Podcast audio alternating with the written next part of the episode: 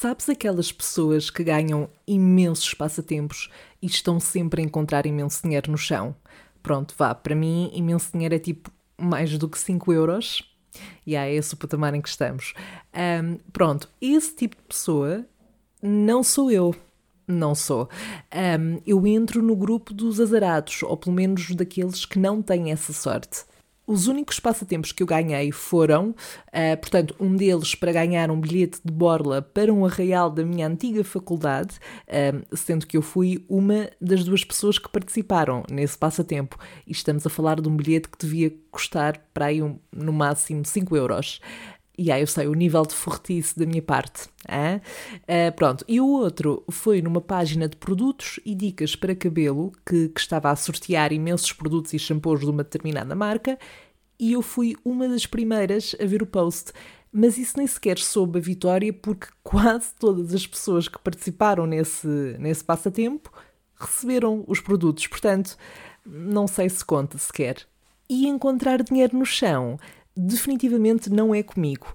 Há uns dias, por acaso, eu encontrei uma moeda. Uma moeda. Não foi uma nota, não foram várias moedas, foi uma moeda. Mas a pior parte nem é essa. Queres adivinhar qual é que é o valor desta moeda em questão? Bom, eu não vou prolongar o suspense. Um cêntimo era o valor da moeda que eu encontrei. Volto a repetir: um cêntimo. Eu até aposto que a pessoa que deixou cair essa moeda reparou na altura que a deixou cair, mas como viu que era um cêntimo, ficou só: eu não me vou sequer dar ao trabalho de me agachar para apanhar esta moeda. Ah, para que conste, eu também não me dei esse trabalho.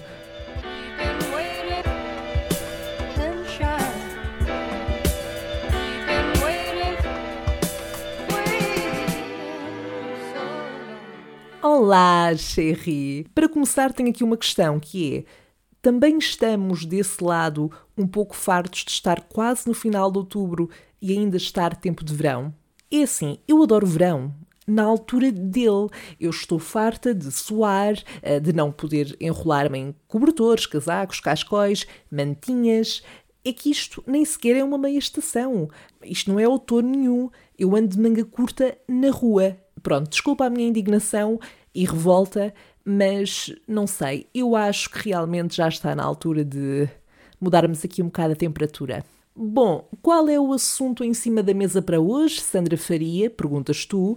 Ora, pois, muito bem, hoje, para variar, vamos falar daqueles dias em que tudo corre mal, em que os acontecimentos maus parecem reunir entre eles e decidir atacar no mesmo dia, tipo um gangue. É o que eu sinto. Eu sei, não é surpresa nenhuma eu vir para aqui queixar-me e falar das minhas desgraças. No fundo, é esse o propósito deste podcast. Mas eu prometo, eu prometo que a minha vida também tem pontos altos, ok? Mas lá está, de vez em quando não tens estes dias em que do início ao fim só te apetece cancelar, desistir daquele dia, passar para o próximo e não me venham com ah, mas nesses dias, mesmo que comece mal, tens que encarar as coisas de forma positiva porque o teu estado de espírito vai influenciar muita coisa. Oh, hell no! Acredita em mim, quando esses dias surgem, não há estado nem paz de espírito que safe, nem um hippie aguenta. Come on! Bom, dando agora um exemplo prático, porque isto acontece-me com mais frequência do que aquela que seria desejável, eh, que seria nunca acontecer, mas pronto. Há coisa de um mês ou dois, no máximo, a uma segunda-feira eu tive um daqueles dias de trabalho muito intensos. Muito intensos. Um, o problema é que nesse dia eu tinha uma videochamada, um compromisso marcado para as 7 da tarde, sendo que eu saio por norma uh, às 6 do escritório, do trabalho, e depois ainda teria que me deslocar a um sítio onde pudesse aceder a essa videochamada. Conclusão, uh, como eu estava a dizer, foi um dia intenso a nível de trabalho eu só me consegui despachar lá para as 6h30, 6h40, mas depois apercebi-me de que estava quase sem bateria no telemóvel e que não tinha o carregador comigo, portanto, eu não ia conseguir aceder à videochamada. Então uh, tive que desmarcar, que é uma coisa que eu odeio fazer, e depois estava a voltar, a regressar para, hum, para ir para casa, no fundo, e já não bastava estar mega cansada e irritada por não conseguir cumprir com os planos que tinha, como os transportes decidiram atrasar-se todos. Ou seja, eu que só queria chegar a casa, nunca mais via a hora disso acontecer, nunca mais chegava e como já era tarde e eu só queria ir descansar, quando cheguei a Cacilhas, que para quem não sabe eventualmente fica do outro lado do Rio Tejo, e pronto, eu tenho que atravessar o rio para ir para casa.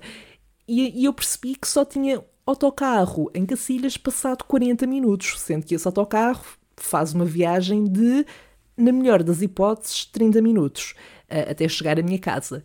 Então, o que é que eu decidi? Ok, vou só desistir e apanhar um Uber. Pronto, é o que é. E o que é que acontece? Acontece que a app não funciona.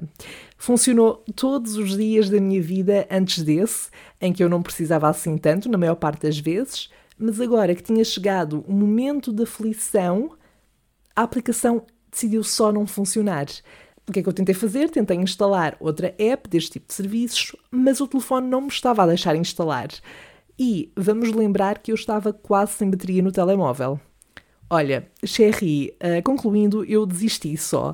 Lá tive que esperar pelo autocarro, cheguei muito tarde a casa e quando dei por mim já estava na hora da caminha. Portanto, eu nem sequer tive aquele momento, aquele espaço no meu dia para fazer outras coisas que não o trabalho e, e outras coisas que eu gosto, nem que fosse ver uma série ou um filme, porque já era tarde. E este tipo de dias e de situações faz-me pensar: ok, é pedir muito só que não aconteça tudo de uma vez, tipo num só dia. Porque não espalhar as diferentes desgraças, se é que podemos chamar isto de desgraças, mas no fundo estes inconvenientes todos e estes desastres por diferentes dias da minha vida. Um outro exemplo deste tipo de situações aconteceu-me também recentemente, quando uh, no verão eu fui passar uns dias ao Algarve e Infelizmente, não foi a primeira vez que me aconteceu uma série de inconvenientes antes de eu ir de viagem. Uh, neste caso, no dia ou noite anterior. Portanto, neste caso em particular, não foi uh, as coisas mas os inconvenientes que aconteceram não, não, não aconteceram todos no mesmo dia, mas houve uma sequência de acontecimentos durante os dias antes de partir em viagem que às tantas eu já estava com receio de ir, uh, não fosse haver uma avaria no transporte ou assim. Bom, não houve nenhuma avaria, eu é que fui meio avariada para o Algarve. Então, para começar, ali uns dois ou três dias antes uh, de, de eu ir para o Algarve, apanhei um escaldão enorme nas pernas e nem sequer foi na praia, o que ainda torna a situação mais absurda. Eu basicamente tinha ido ter com uma amiga minha a Lisboa por volta da hora do almoço e, portanto, essa é uma altura em que o sol está mais forte.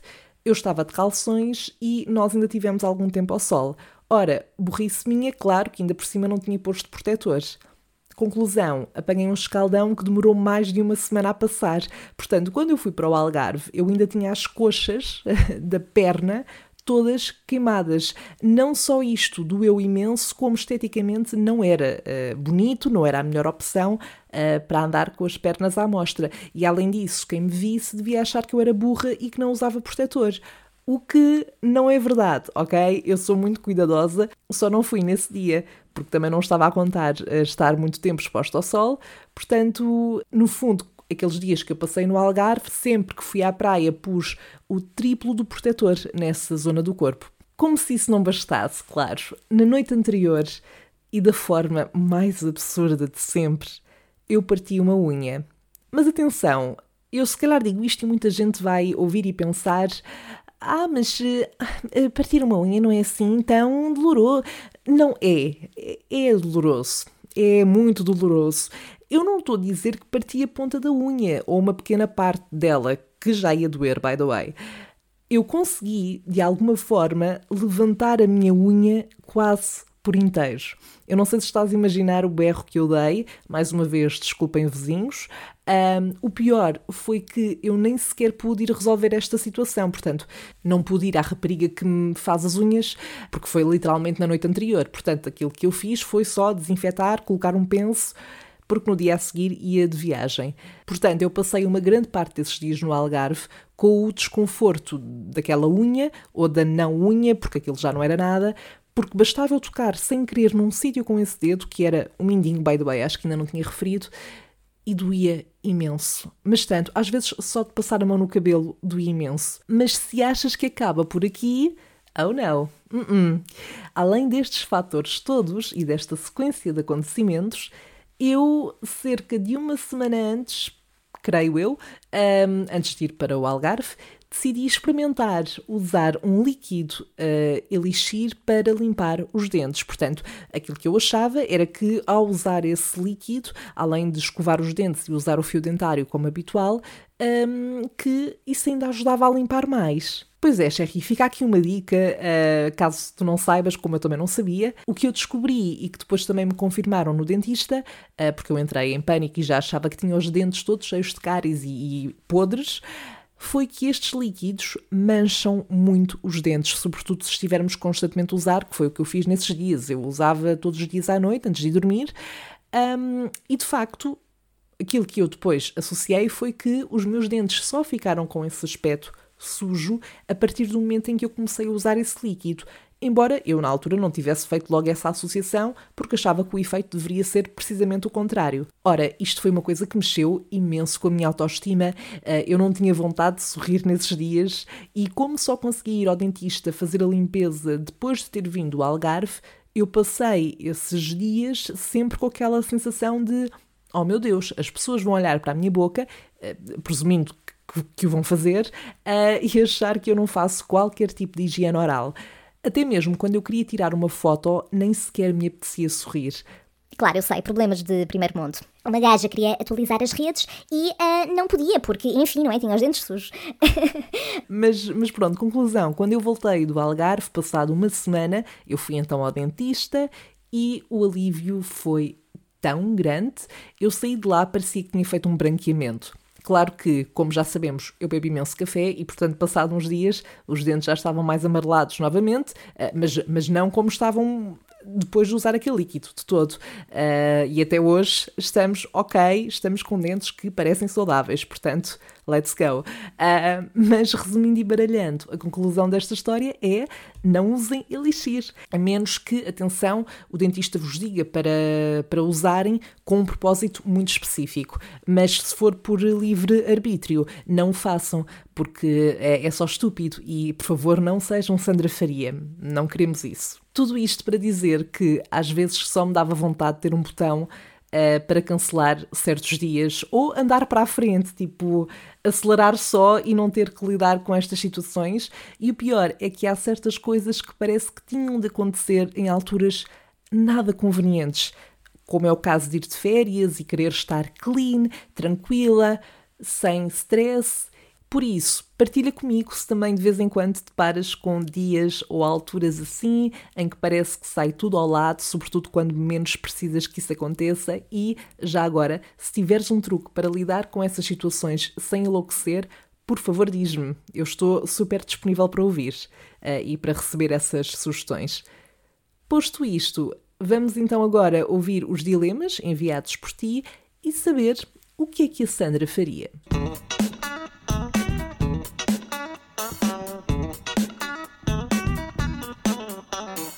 O dilema para este episódio chega da Elsa Mendes, que pergunta o que é que a Sandra faria se estivesse numa situação de Freaky Friday com alguém de que não gosta.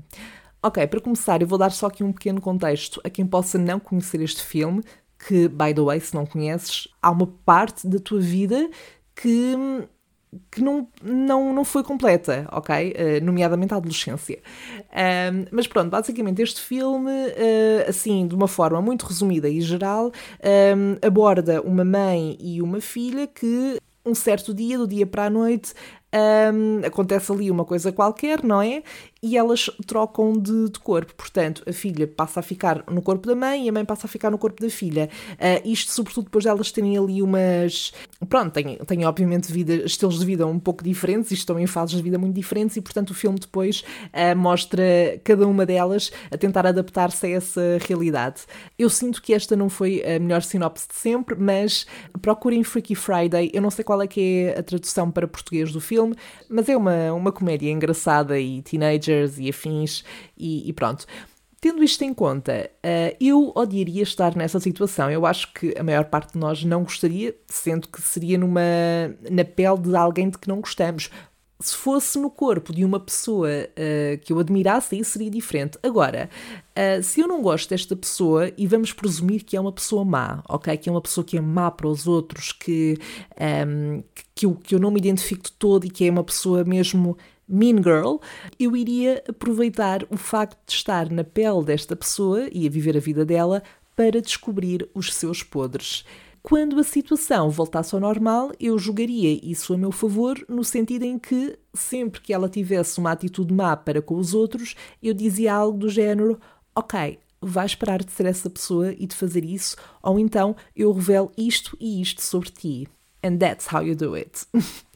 ok, eu sei que isto soa a algo super vingativo e bitchy, mas lá está, estamos a falar de um contexto em que a pessoa em si era má, portanto, eu no fundo estaria a fazer serviço público. Ou então poderia aproveitar também para ter um certo tipo de comportamentos que essa pessoa nunca teria, nomeadamente ser boa pessoa, e assim até ajudava a que ela se redimisse. Portanto, como podes ver, eu até sou uma pessoa uh, solidária.